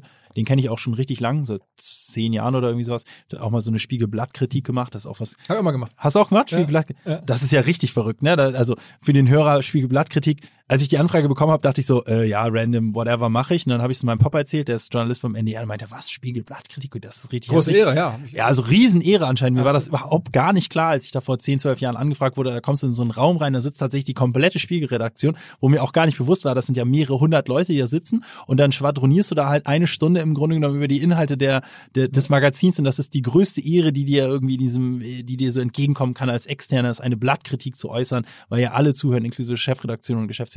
Naja, ähm, da, äh, also aus der Zeit, äh, vor, vor zwölf Jahren war ich nämlich mal im Spiegel mit von diesem Markus Brauk. Danach hat er mich zur Blattkritik gefragt und seitdem habe ich so ein bisschen losen Kontakt. Ich finde ihn super geil. Das ist jemand, der im Wirtschaftsressort schreibt und irgendwie Philosophie studiert hat. Ähm, und der ist ausgeglichen und der ist irgendwie fair, finde ich. Und wenn der mich anfragt, dann bin ich erstmal grundsätzlich positiv. Das meiste, was ich angefragt werde, auch jetzt hier für Clubhouse und so weiter, äh, sage ich einfach pauschal ab. Ja, also egal wer es ist, ich sage pauschal ab, weil ich irgendwie diese Bekanntheit eben nicht will. Oder zum Beispiel auch zweimal schon eine Anfrage für Markus Lanz bekommen. Habe ich, hab ich auch kurz drüber nachgedacht, ich finde Markus Lanz tatsächlich irgendwie als Sendung so ganz Entertainment, aber auch abgesagt. Ähm, die Anfrage, die ich hier bekommen habe, die war allerdings nicht so im Sinne von du Bock aufs Spiegelcover zu kommen, sondern es war so, hey, wir machen hier eine große Geschichte über irgendwie junge Leute und irgendwie, was sind so die Gedanken von jungen Leuten in der Zukunft. Und da dachte ich, okay, geiles Thema irgendwie und Markus schreibt das äh, mit und da, da bin ich halt hundertprozentig dabei. Ich muss ganz ehrlich sagen, hätte ich gewusst jetzt im Nachhinein, dass ich am Ende auf dem Cover lande und dass dann auch noch Gold irgendwas, Goldkinder. Goldkinder als, äh, als Überschrift gewählt wird, hätte ich hundertprozentig abgesagt. Ähm, äh, weil, äh, weil ich in so einem Kontext halt gar nicht stattfinden will. Also ich mag es überhaupt nicht, wenn ich im Kontext Geld, Vermögen oder irgendwie sowas stattfinde und erst recht nicht mit so einem Goldkinder. Das hat sich allerdings nicht auf mich bezogen, ja. Also die Subline war dann irgendwie Gründer, bla bla bla und Erben, irgendwie, was machen die Jugend in der, oder was denkt die Jugend über Zukunft in der, ich weiß es schon gar nicht mehr, oder die Gestalter der Zukunft, also so, die wollten halt im Prinzip die Idee der, des Spiegels war halt zu sagen, okay, wer wird in 10, 20 Jahren Deutschland gestalten und potenziell und die wollen wir halt heute porträtieren und die heute fragen, was sind eure Gedanken, um so ein bisschen abzusehen, was passiert in 20, 30 Jahren, wenn die halt an den Schalthebeln sind. Ne? Das war der, der, der Gedanke des Spiegels, der mir jetzt nicht 100% transparent war. Beim Spiegel ist es aber oft so, dass die halt recherchieren, äh, mit vielen Leuten reden und ehrlicherweise die Story auch erst beim Recherchieren halt entwickeln. Das heißt, der Spiegel verheimlicht dir nicht irgendwie das, aber oft, wenn du halt früh in frühen Phasen mit dem Spiegel redest, dann wissen die selbst noch nicht so ganz, was die Geschichte wird. So, und da war ich jetzt natürlich irgendwie sehr, sehr unhappy. Das Goldkinder war jetzt nicht auf mich bezogen, sondern im Wesentlichen auf die Erben. Die Erben wurden da auch, glaube ich, ziemlich durch den Kakao gezogen, muss man sagen. Ja, ich habe auch danach mit dem Markus äh, geredet und auch mit anderen irgendwie, die da äh, an dem Artikel gearbeitet haben. Die haben auch gesagt, dass schon ein ziemlich trauriges Bild war, ehrlicherweise, und auch viel trauriger, als im Artikel dargestellt wurde. Äh, die Gespräche mit vielen Erben, denen aber oft irgendwie die die die Möglichkeit entzogen wurde, das dann zu bringen. Also die haben wohl mit vielen Erben geredet und dann haben die oder ihre Anwälte oder Familien wohl am Ende gemerkt, uiuiui, das war alles ganz schöner äh, Bullshit, die, die Person erzählt hat und denen dann halt die Genehmigung entzogen, das zu publishen. Ja, äh, insofern ja war das natürlich ein Kontext, in dem ich mich jetzt nicht so richtig wohlfühle und ich glaube, ich hätte es im Nachhinein mit dem heutigen Wissen sozusagen des dessen, was dabei rauskommt, sprich Cover und irgendwie so eine Headline, hätte ich es also 100%ig auch abgesagt, aber im Endeffekt äh, fuck it, so äh, muss man jetzt nicht zurückgucken, ich bin jetzt halt, mega traurig darüber. Ne? Wenn dein, wenn dein Leben so weitergeht wie projiziert, dann wird ja für dich Öffentlichkeit noch ein viel größeres Thema werden in den nächsten Jahren. Also irgendwann wird ein IPO kommen, davon kann man ja ausgehen, irgendwann, man weiß, du wirst mir jetzt nicht sagen, wann, aber der wird ja irgendwann kommen. Ähm, dann wird es natürlich richtig Presse geben rund um dich und, und als, als, öffentlich, als, als Chef eines öffentlichen Unternehmens dann ja auch ein bisschen. Aber ja, nicht öffentlich, aber eines, eines, sagen wir mal, nur privaten Unternehmens, das dann börsennotiert ist. Ähm, das ist das eine. Und das zweite, wenn dein, dein alter Traum wahr wird und du eines Tages hier in Hamburg ähm, Bürgermeister werden solltest oder zumindest in den Wahlkampf gehst, dann brauchst du ja auch Öffentlichkeit, bis der Arzt kommt. Ne? Ja, klar, aber man muss sagen, wenn du quasi Wirtschaftslenker bist sozusagen, dann ähm, musst du ja nicht unbedingt den Spiegel. Also, dass ich jetzt sozusagen in der Fachpresse stattfinde, damit habe ich ja gar keinen Stress. Also, dass ich im Manager-Magazin mal ab und an bin, unfreiwillig oft ja auch, ehrlicherweise. Also, die halt über genau, uns Genau, da wärst du dann auch auf der, auf der reichen, reichen Liste, da musst du dann auch alles Ja, da, da, das ist ein absoluter Albtraum, ja, da will ich auf gar keinen Fall landen. Ähm, äh, ganz, ganz schlimm in meinen Augen. Ähm, aber also, dass man in der Fachpresse stattfindet, das finde ich auch okay. Und ich mag es auch, ich habe ja auch gar keinen Stress damit, in der Digitalpresse stattzufinden. UMR würde ich jetzt mal so ein bisschen zur Digitalpresse zählen. Da habe ich überhaupt keinen Stress, ja. Fängt schon an, ein bisschen zu nerven, wenn du, wenn du merkst, du wirst im Edeka beim Einkaufen äh, beobachtet, aber das geht dir hundertprozentig ja auch so, ja. Und das ist aber auch so ein bisschen so ein Hamburg-Phänomen, würde ich mal sagen. Das finde ich aber noch okay, ja, wenn du irgendwie so ein Hamburg von so ein paar, wo du schon von Alter und äh, Klamotten her sehen kannst, dass irgendwelche Leute irgendwas in diesem Internet machen, ja. Den, den du Klamotten verkauft hast. Die, die, dich, die dich so ein bisschen intensiver angucken, wenn du gerade gerade deine Cherry-Tomaten pickst, ja. Äh, damit kann ich irgendwie noch leben, aber oh, dieser Schritt halt in die Massenpresse, den finde ich halt, ich weiß nicht, was denn bei dir ist die Anfrage für Markus Lanz. Ich meine, bei dir ist ein bisschen was anderes, du lebst auch von Medien, aber war, hast du da, hast, als Markus Lanz Anfrage kam, hast du gesagt, klar, mache ich oder warst ja. du da nicht auch ein bisschen ambivalent oder ich, ich, wie stehst du dazu? Ähm, ja, ich, also ich habe das, ich habe das gemacht, damals relativ entspannt, weil ich einfach, ähm, warum eigentlich? Also weil ich, doch, weil ich auch dachte, dass es irgendwie OMR helfen würde, das Festival groß zu machen. Ich meine, ich mache es jetzt ja noch in der Branche mit dem klaren Fokus eigentlich über die, also meine Logik ist ja immer, erfolgreiche Medien leben häufig auch von erfolgreichen Menschen hinter den Medien, sei es ein Chefredakteur ja. oder ein Gründer und da sind ja dann sozusagen die Idole bei mir irgendwie im internationalen Bereich. Shane Smith, der, der Gründer von Weiß, den finde ich halt ja. geil. Der hat es auch über seine Person stark gemacht. In Deutschland gibt es ja auch die Beispiele von Augstein, Nann, äh, Bucerius, wie sie alle heißen, ähm, die Medien gegründet haben, Axel Springer am Ende auch und immer so eine Mischung waren aus Creator. Julian Reichelt. ja, auch ein Stück weit, ja, auch ein Stück weit. Ne? Aber auch da sieht man ja wahrscheinlich, muss man ja fairerweise anerkennen, dass vielleicht die Bildzeitung viel weniger relevant wäre, wenn das jemand anders machen würde, der jetzt komplett ruhig und, und, und wenig wahrnehmbar wäre. Also es hat schon, eine, ob man das dann so machen muss wie Julian Reichelt, das ist ja Geschmackssache oder so. Aber ich glaube dennoch, die Logik, dass ähm, Personen Medienmarken halt wahnsinnig stärken können. Die ist einfach da. Und oh ja, 100 Prozent. In dem Moment, wo wir uns entschieden haben, ich mir entschieden habe, unternehmerisch eine Medienplattform, Digitalplattform mit, so als Medium zu bauen und dann der Gründer bin, dann habe ich auch keine Wahl mehr. Dann, dann, kommt eine Anfrage, dann wäge ich das ab und dann sage ich mir, okay, ähm, das muss ich jetzt machen. Und ähm, es war jetzt auch so, dass äh, ich da jetzt nicht, es wurde mir auch vorher gesagt, nicht in der Lead-Funktion war, sondern der Herr Precht, der Richard David Precht war ja da, sozusagen ähm, als, als Stargast und ich sollte so ein bisschen gegenhalten. Und da habe ich dann gedacht, okay, das Markus Lanz Stammgast quasi. äh, genau, der ist genau, der ist, glaube ich, irgendwie da reu- genau, ne- nach, nach Lauterbach und weiß ich nicht, äh, Tim Melzer da recht häufig. ähm, aber äh, ja, kennen sich damit auch viel besser aus. Aber ich hätte, ehrlicherweise ist es bei mir auch so, was ich in meinem Job ganz cool finde, man hat halt so Experiences im Leben. Man hat halt Momente, Ja. die man nicht vergisst. Ähm, man sagt, das habe ich mal erlebt und das war, halt so einem Modus bin ich halt. Das wollte ich einmal sehen, wie es so ist. Und ähm, dann war das halt ja ein Moment und da habe ich das mitgenommen. Aber äh, Ist auch richtig, glaube ich, ist bei dir part of the job, ja, da bin ich 100% bei dir, also es ist besser, wenn man, also ich glaube, ein Medium profitiert einfach extrem davon, wie du sagst, von der Person, die dahinter steht einfach. Unser Partner Exporto adressiert ganz konkret das Problem des Exports in die Schweiz. Das ist nämlich ziemlich kompliziert. Da gibt es eine ganze Reihe von speziellen rechtlichen Problemen. Und die beiden Gründer von Exporto, der Julius und der Pascal, die hatten das Problem selber, als sie vorher einen Online-Shop hatten und halt in die Schweiz verkaufen wollten. Da haben sie sich gesagt, okay, wir machen was Neues, wir gründen Exporto und wir lassen jetzt alle einfach ihre Schweiz-Produkte an uns nach Konstanz schicken und wir kümmern uns dann um alles weitere. Das Ganze ist Software gestützt. Es eine Exporto-Software, die man flexibel per API anbinden kann. Dann gibt es eine automatisierte Zollabwicklung, hohe Kosteneinsparungen durch optimierte Versandrouten und eine unkomplizierte und inländische Schweizer Retourenabwicklung. Also, wer den kaufkräftigsten europäischen Markt für sich erschließen möchte, der sollte an Exporto denken. Das macht die Dinge wahrscheinlich sehr viel einfacher und spart viel Zeit. Alle Infos exporto.de. Okay, aber lass uns nochmal jetzt, bevor wir jetzt hier komplett abschweifen. Äh, Yes. Es gab ja sogar, eigentlich hatten wir ja aufgerufen, mit Sven habe ich das relativ streng durchgehalten äh, im Podcast letzte Woche. Ähm, Fragen, die wir bei LinkedIn eingesammelt Ja. haben ähm, für, für die Stammgäste. Jetzt werden wir da jetzt leider nur zwei, drei vielleicht beantworten können, aber wir wollen zumindest mal ein, zwei rausgreifen ähm, und haben dafür diesen langen Clubhouse-Teil vorne. Äh, aber es kam häufig die Frage an dich und das passt auch ganz gut zu Clubhouse, dieses Live- Element. Es gibt ja auch im Shopping. Also gerade in Asien ist Live-Shopping das ganz große Thema. Ja. Äh, Menschen sozusagen also eine Art Home-Shopping, nur halt auf irgendeiner digitalen Plattform. Ja, so QVC in, in, in, in, digital, Smartphone, genau, ja. Genau. Das gibt's da überall und das ist auch schon nicht, nicht erst seit gestern, sondern schon seit ein, zwei Jahren hört man das immer. Ähm, du als Shopping-Dude, wann kommt das hierher? Als Modezar. äh, wir, wir haben letztes Mal zu mir gesagt, das Tarek, der ist der Modezar. Da ich, ja, okay. Mit, mit seinen fünf schwarzen Hosen. Ähm, äh, genau, also tatsächlich war Live-Shopping, also Video-Live-Shopping war jetzt so zumindest meine Wahrnehmung gewesen beim letzten Singles Day in, in China irgendwie so das overarching Thema äh, und, und so ein bisschen irgendwie, irgendwie so QVC in, in, in Internet und Smartphone und das glaube ich, das wird auch nach Europa überschwappen, bin ich mir ziemlich sicher. Man, man sieht ja im Grunde genommen schon diese Influencer-Halls auf Social Media sind ja so eine Art erster Vorbote von so einer Art Semi-Live-Shopping. Es ist halt 24 Stunden online und Influencer präsentieren eben das, was sie bei About You oder irgendwo anders gekauft haben, unboxen das, versehen es mit dem Code, ähm, äh, sorgen dafür dann auch mit so einer Art zeitlichen Limitierung, zwar nicht in der Ware, aber eben in, in, dem, in dem Rabatt, den du erhältst. Und das sind meines, das funktioniert sehr, sehr gut. Und das sind ja schon Vorboten von so einer Art Live-Shopping. Und das, was eben in China passiert, das ist schon richtig extrem. Da machen die, es ist wirklich wie QVC, also da, da also eins zu eins wie QVC nur in Hipster.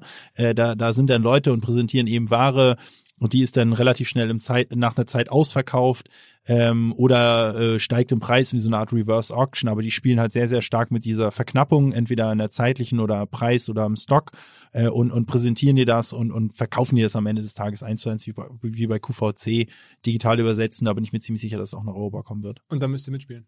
Da müssen wir dann mitspielen, wenn es soweit ist, ja. Aber das heißt, Also ihr wir- wollt wir- das nicht sozusagen Frontrun, dieses Thema? Ja, doch, doch, doch, schon klar. Also, die haben schon den Anspruch, da Frontrunner zu sein, aber ich meine, deswegen, wenn es soweit ist, weil heute, glaube ich, die, also, wir müssen da jetzt eine neue App bauen und sehr, sehr viel rumexperimentieren. Wir müssen jetzt nicht so, wir wollen schon der Frontrunner sein im Massenmarkt, aber wir müssen jetzt nicht die Ersten sein, die damit in der brutalsten Nische anfangen, sondern picken das halt auf, wenn es quasi seinen, seinen Clubhouse-Moment hat quasi, also wenn es irgendwie anfängt, so zumindest mal bei den Early Adapters irgendwie zu ziehen und das ist jetzt aktuell noch nicht der Fall. Es gibt da so App wie Popshock zum Beispiel oder auch andere, aber die sind halt in ihrer Nutzung also wirklich noch so marginal in, in, in, in, in Kontinentaleuropa, äh, dass sich das jetzt für uns jetzt heute, würde ich sagen, noch nicht lohnt. Wir sind jetzt auch kein Amazon, die jetzt irgendwie eine milliardenschwere R&D-Abteilung ha haben oder wenn ich jetzt irgendwie ein wenn wir jetzt irgendwie fünf oder zehn oder zwanzigfache Größe hätten, dann würden wir wahrscheinlich auch noch früher anfangen in so einer Art R&D-Stage, also Research and Development Stage quasi, ähm, da loszulegen. Aber das, das da, dafür ist, das ist noch weit entfernt, glaube ich.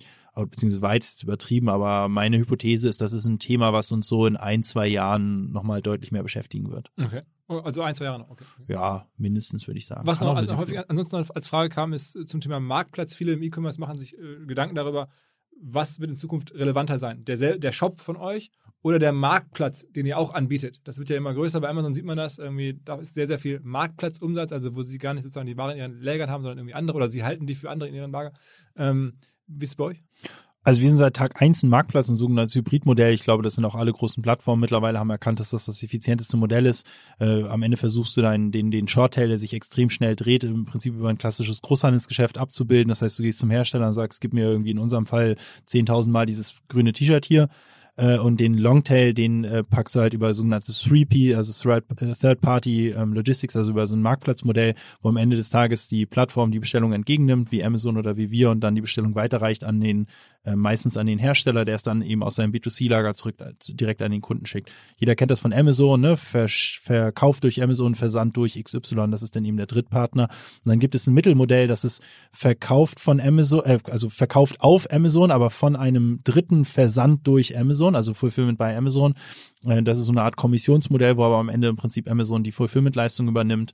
Äh, Das sind so eigentlich diese drei Modelle, die ja heute im E-Commerce existieren und als viertes noch Connected Retail, dass du eben stationär ähm, Sortimente anbindest. Und ich glaube, jede Plattform at Scale wird alle vier Sortimentsquellen irgendwann ähm, anbinden. Wir haben das heute auch schon. Wir haben auch schon alle vier Sortimentsquellen. Du hast halt die Superschnelldreher im Shorttail, kaufst du im Großhandel ein, im Bulk, also sagst eben 10.000 Mal dieses T-Shirt, dann wird das irgendwann geliefert, das ist dein Risiko, verkaufst du die 10.000 nicht, hast ein Problem, sind sie weg, sind sie weg, aber du hast eben auch die höchsten Margen, aber eben auch das Bestandsrisiko und das gebundene Kapital. Dann hast du im Grunde genommen dieses Fulfillment-by-Modell, Fulfillment by About You, Fulfillment by Zalando, Amazon, da kriegst du die Ware auf Kommission, also der Hersteller packt dir eben die 10.000 T-Shirt in, T-Shirts in dein Lager, aber besitzt sie weiterhin, also du übernimmst nicht das Bestandsrisiko, seine Kapitalbindung äh, und äh, versuchst sie eben bei dir zu drehen. Das ist dann im Grunde genommen so der Midtail, würde ich sagen, wo der Händler selbst nicht ausreichend doll dran glaubt, um es im Großhandel einzukaufen. Der Hersteller glaubt aber so doll dran, dass er sagt, ich glaube, das wird sich schon schnell drehen und wenn sich etwas so mittelschnell dreht, ist es effizienter, wenn es im Lager des ähm, Händlers ist, weil der Händler auf eine günstigere Logistik hat und weil der Händler eben Synergien heben kann, wenn jetzt zum Beispiel der Kunde irgendwie zwei, zwei Items bestellt, äh, dass dann nicht eben zwei Pakete rausgehen würden, wie das im 3P1P-Modell ist, sondern eben in einem Paket beide verschickt werden. Einmal äh, aus Ware, die im Besitz des Händlers ist, also ein Wholesale, einmal im Besitz quasi ein Kommissionsmodell. Das ist quasi das Fulfillment-Buy-Modell, dann das 3P-Modell, das ist im Prinzip äh, Hersteller hat Ware und schickt sie zum Kunde. kannst du es runterspulen. Ne? Her Hersteller, ja klar, Hersteller schickt Ware zum Kunde, das machst du im Longtail. Ähm, bei Sachen, die sich eben nicht schnell drehen. Und da ist der Vorteil, dass du als Hersteller ja im Prinzip die Ware bei dir im Lager hast. Also du hast dieses besagte grüne Shirt bei dir im Lager und du stellst es ja gleichzeitig auf fünf Marktplätze. So, und in jedem Marktplatz dreht es sich nicht schnell, aber die Addition der fünf Marktplätze sorgt für Drehung. Am Ende des Tages willst du ja Drehung, weil quasi nicht drehende Artikel sind gebundenes totes Kapital. Das heißt, es geht immer um die Frage, wie schnell dreht der Artikel, um eben Effizienz herzustellen. Deswegen bindet man eben den Longtail beim Marktplatz an. Aus Sicht des Händlers ist es Longtail, aus Sicht des Herstellers, der eben fünf Marktplätze bedient und quasi fünfmal Longtail wird zu Midtail in ihrer Drehung und dadurch hast du dann eben einen effizienten, effiziente Bewirtschaftung und dann hast du noch Stationärgeschäfte, die du anbindest, quasi das letzte in der Kette, weil du da meistens die geringsten Margen hast aus Sicht der Plattform und da nutzt du ja letztendlich brachliegende, ähm, brachliegende Arbeitszeit der, der stationären Mitarbeitenden, äh, die dann eben in der Zeit, wo eben kein Kunde im Laden ist, eben einfach Pakete packen können und die auch oft brachliegende Ware bei sich dann haben, die sich, die nicht schnell genug dreht. Und diese vier Modelle, die, die hat eigentlich jedes ausgewachsen, jede ausgew ausgewachsene Marktplatz. Wie bitte? Ab welcher Größenordnung fängt man sowas an? Ja, das kommt, glaube ich, so ein bisschen auf die, auf das, ja, also der, ja, am Ende des Tages kommt es ja auf Drehung an. Ich meine, wenn du jetzt irgendwie Autos verkaufst, ja, dann, dann reicht es wahrscheinlich schon, wenn du irgendwie ein Auto pro Woche verkaufst und das würde man als Drehung bezeichnen in, in, in Fast-Moving Consumer Goods oder äh, irgendwie Lebensmittel oder was weiß ich was, da musst du mehrere tausend am Tag verkaufen, um zur Drehung zu kommen. Insofern, ich glaube, es muss man immer so ein bisschen in der Relation zur Kategorie sehen und auch immer so ein bisschen im, im, im Marktverhältnis sehen. Ein Hersteller hat ja keinen Bock auf 100 Marktplätzen zu listen. Das heißt, ich glaube, man muss man kann vielleicht das aus einer Perspektive von Marktanteilen beantworten. Also du musst irgendwie schon in den Top Ten deiner Industrie sein, deiner Kategorie. Ja, also ich glaube, der elfte, der elftgrößte Fashion, äh, die elftgrößte Fashion-Plattform wird es halt schwer haben, dass überhaupt Hersteller sich an, an den Marktplatz anbinden, weil Hersteller ja halt sagen, dieser elfte. Also ja eben, dieser elfte, der, der bringt mir jetzt nicht so viel Zusatzdrehung, dass sich die Komplexität lohnt, jetzt den elften Fashion-Marktplatz anzubinden. Insofern würde ich das, glaube ich, ja, es ist immer aus der relevant der ähm, der relativen Markt des, der, der relative Marktanteil in der jeweiligen Kategorie, die du einnimmst, ist glaube ich eher bestimmender als jetzt äh, eine Eurozahl oder eine Absatzdrehung. Okay. Aber es, also es ist das dominierende Modell am Ende. Ja, ich glaube, es ist- du, auf einer gewissen Größe brauchst du Marktplatz, sonst geht's einfach gar nicht. Ja, ich glaube, es ist aus zwei Sichten das dominierende Modell. Zum einen aus Sicht der, der Plattform, also Amazon, ähm, Zalando, wir, alle haben eigentlich diese Hybridmodelle, egal aus welcher Richtung sie kommen. Also ein eBay wiederum fängt jetzt an, selbst Fulfillment-Leistung zu machen. Ein Wholesale, ein Farfetch, also eBay als Marktplatz gestartet, entwickelt sich jetzt in Wholesale rein und in Fulfillment bei Farfetch als reines Marktplatzmodell gestartet, fängt jetzt an, Wholesale und Fulfillment beizumachen. Und Zalando als reiner Retailer gestartet, wiederum fängt jetzt an, Marktplatz zu machen. Also egal eigentlich aus welche Richtung du kommst, entweder du bist ein 100% Retailer im 100% Wholesale-Geschäft, fängst du an, die anderen Sachen zu adden. Aber auch wenn du ein 100% Marktplatz bist, fängst du an, die anderen Sachen zu adden. Insofern ist es, glaube ich, schon als Best Practice zu sehen, aber es ist auch aus Sicht der Hersteller als Best Practice zu sehen. Das heißt, aus Sicht der Hersteller würde ich auch mal diese vier Modelle fahren mit einem Händler, weil du dann eine gesamteffiziente Bewirtschaftung oder gesamteffiziente Drehung in deinem Sortiment hinbekommst. Das heißt, Marken, die jetzt heute nur Wholesale-Geschäft machen, denen würde ich ganz klar raten, dass sie auch ein, dass sie on, on top quasi als Addition auch eine Marktplatz-Capability sich erarbeiten, dass sie halt mit einem Amazon oder auch mit einem About You Zalando oder was weiß ich, wie es da noch alles gibt, da draußen Otto und Co. halt nicht nur eine Wholesale-Beziehung haben, sondern immer auch eine Marktplatzbeziehung. Okay, verstanden, verstanden. Lass uns noch ganz kurz ein bisschen über die Börse reden. Ich Ja. habe einen neuen Börsen-Podcast. Ähm, wir haben ein Börsenspiel, ähm, bei dem du ja voll auf Punkt 24 gesetzt hast. Ja, ich, ich hatte sozialen los. Druck hier bei der Börse. Ich musste jetzt was machen. Dann habe ich meine ganzen Chips auf Home 24 gesetzt. Äh, und die haben dich am Anfang nicht enttäuscht, dann, aber irgendwann ist es wieder runtergegangen. Da gibt's ja einen Es ist ein Auf und Ab. Ja, am 5. Januar hatte ich meinen Highlight-Tag. Also ich glaube, ich war für fünf Tage war ich in Führung und jetzt bin ich, glaube ich, letzter und du hast die Führung genommen, glaube ich, ne? Ich glaube, ich habe jetzt von dem Airbnb-Aufstieg profitiert. Ja. Aber wir sind auch alle relativ eng zusammen, muss man Ja, sagen. ne? das stimmt. Und alle sind auch im Plus. Deine Wette ist ja auch so ein bisschen, dass der Börsengang von Home24, einer Tochterfirma in Brasilien, ne, dass der irgendwie. Ja, nee, der, ne? der wird, glaube ich, gar nicht so ausschlaggebend. Ich glaube, es sind eher die, die Veröffentlichung der Gesamtjahreszahlen. Also erstmal, ich muss dazu sagen, ich habe keine Insider-Informationen oder irgendwas. Das ist wirklich eine Art Outside-Wette und ich habe mich damit jetzt auch nicht mega krass beschäftigt. Allerdings glaube ich schon, dass Home24 ein ganz gutes 2020er Jahr hinlegen müsste. Ich habe ein bisschen Google Trends geguckt äh, und mir die, den Q3-Report angeguckt. Äh, und so wie ich das gesehen habe, werden die irgendwie so um die 500 Millionen Umsatz rauslaufen. Aber ganz ehrlich, ich habe mich damit irgendwie 10 Minuten beschäftigt. Also ich kann auch komplett daneben liegen, ja. Ähm, wenn das allerdings so ist und ich meine, deren Marktkapitalisierung liegt momentan irgendwo bei 550, 600 Millionen, dann hieße das ja, die sind mit ungefähr einmal Umsatz bewertet. Wenig, äh, und ne, wenn man sich eben Wayfair anguckt, die sind mit dreimal bewertet, und Zalando ist mit zweieinhalb bis dreimal bewertet. Also insofern, äh, plus ich glaube Guckst halt, viel? Gerade durch den Lockdown, ne, die werden ja auch in 2021 jetzt, je länger der Lockdown dauert, desto mehr werden die wachsen. Januar sind starke Monate, Möbelgeschäft, das weiß ich. Äh, so insofern würde mich wundern, wenn die jetzt irgendwie nicht auch ein ganz gutes Q1 hinlegen und der der Tag der Tage wird, glaube ich, der, ich meine der 7. Februar oder irgendwie sowas. Da veröffentlichen sie nämlich ihre Kapital, ihre Ganzjahreszahlen oder März, ich weiß gerade nicht mehr. Also dann, wenn sie ihre Gesamtjahreszahlen veröffentlichen, dann wird sich zeigen, war meine All-in-Wette quasi gut oder nicht. Ich, ich frage dich mal so ein bisschen taktisch. Guckst du denn bei solchen Börsengängen, jetzt kommt ja demnächst auch Auto 1 und so, guckst du das jetzt näher oder mehr an als normal? Äh, nee, ich gucke mir Börsengänge und auch Analystenreports schon relativ lange an, also schon seit ja schon seit ein paar Jahren ähm, und beobachte das ein bisschen. Da hatten wir heute auch eine, da hatten wir auch gestern eine Diskussion in irgendeinem Clubhouse zu. Ich glaube, es gibt einen ganz krassen Trugschluss oft bei Leuten, die an der Aktie akti- an, am Börsenmarkt aktiv sind. Viele Leute sagen dann, ja, ich kaufe die Aktie, weil ich glaube, das Unternehmen wird sich jetzt in den nächsten fünf Jahren nochmal verfünffachen in, im Umsatz oder sowas. Ne? Und deswegen glaube ich, äh, die Aktie wird dann hochgehen und denken dann, dann wird sich auch die Aktie verfünffachen. Eigentlich ist das ja ein totaler Trugschluss. Wenn du an der Börse Geld machen willst, spekulierst du eigentlich in, in zumindest in gecoverten, ähm, äh, gelisteten Firmen, spekulierst du oft, wettest du eigentlich gegen den Konsens der Analysten. Ja, weil aus, es gibt natürlich Ausnahmen wie Tesla, Amazon, die, die lösen sich irgendwann von dem, was die Analysten sagen, mit einem sogenannten Discounted Cashflow Modell. Ähm, aber ich sag mal, in einem funktionierenden Markt und abseits dieser crazy äh, Firmen wie Tesla und Co., die sich irgendwann von, von, von, sag ich mal, normalen Mechanismen lösen, sind es immer sogenannte Discounted Cashflow Rechnungen. Und da ist es so, dass die Analysten der großen Banken ihre eigenen Modelle aufstellen und sagen, alles klar, ich glaube irgendwie ein Zalando, was weiß ich, wird 25 Prozent im Umsatz wachsen in den nächsten Jahren. Die werden den Gewinn so und so steigern. Das heißt, die werden in den nächsten 20 Jahren so und so einen Gewinn machen. Äh, das rechnest du zurück, haust ein Risiko rein, machst einen sogenannten äh, Discount quasi rein, setzt deine erwartete Rendite an und damit hast du im Prinzip rückrechnest du eine Bewertung. So und wenn, das, was oft passiert, also wenn sich Kurse verändern, dann verändern die, die verändern sich meistens dann, wenn Analysten zu einer neuen Meinung kommen und ihre Modelle updaten, weil sie zum Beispiel sehen, ah, ich habe das unterschätzt, das Unternehmen entwickelt sich ja doch stärker. To make a long story short ist, wo- womit man sich eigentlich beschäftigen muss, meines Erachtens, ist, bei gecoverten Firmen, ab, nicht Tesla, Also nicht Amazon.